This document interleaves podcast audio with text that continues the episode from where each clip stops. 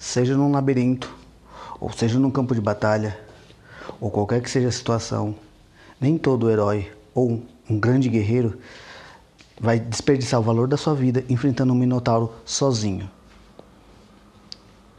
Eu sou Jean Cury e você é muito bem-vindo ao podcast da Biblioteca do Fauno. E como já diz o título, vamos falar sobre a world building dos minotauros. O e muito utilizado tanto só pela sua origem da mitologia grega, o Minotauro em si é quase como uma mescla bestial que se, origina, se origina mais ou menos de uma maldição ou um castigo divino, mas nas suas histórias ele pode ser atribuído com uma raça específica, uma etnia, seja ela de traços bestiais ou não, como em Azeroth, ou até mesmo em outros jogos como Diablo, ou não importa.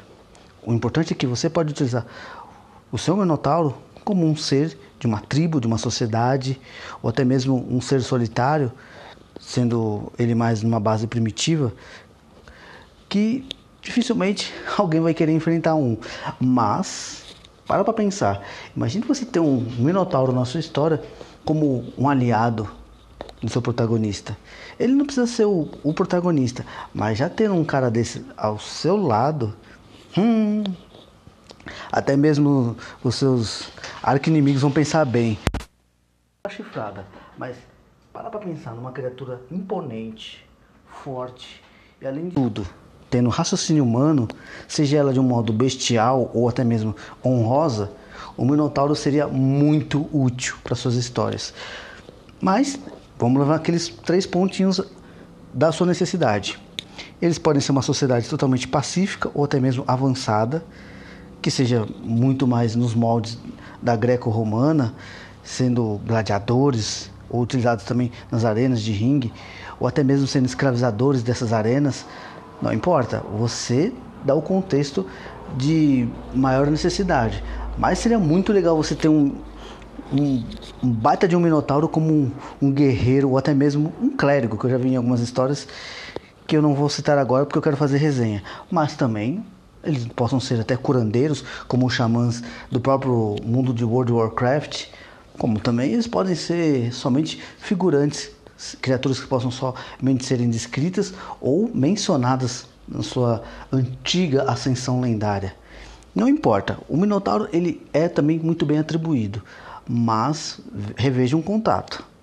Quando você estiver querendo um Minotauro, nada te subjuga que eles possam ser criaturas que possam ter o cruzamento com uma fêmea, isso gerando danos assim irreversíveis à, à pobre alma, mas também acho muito mais plausível e menos agressivo para sua escrita que você utilize até mesmo uma fêmea.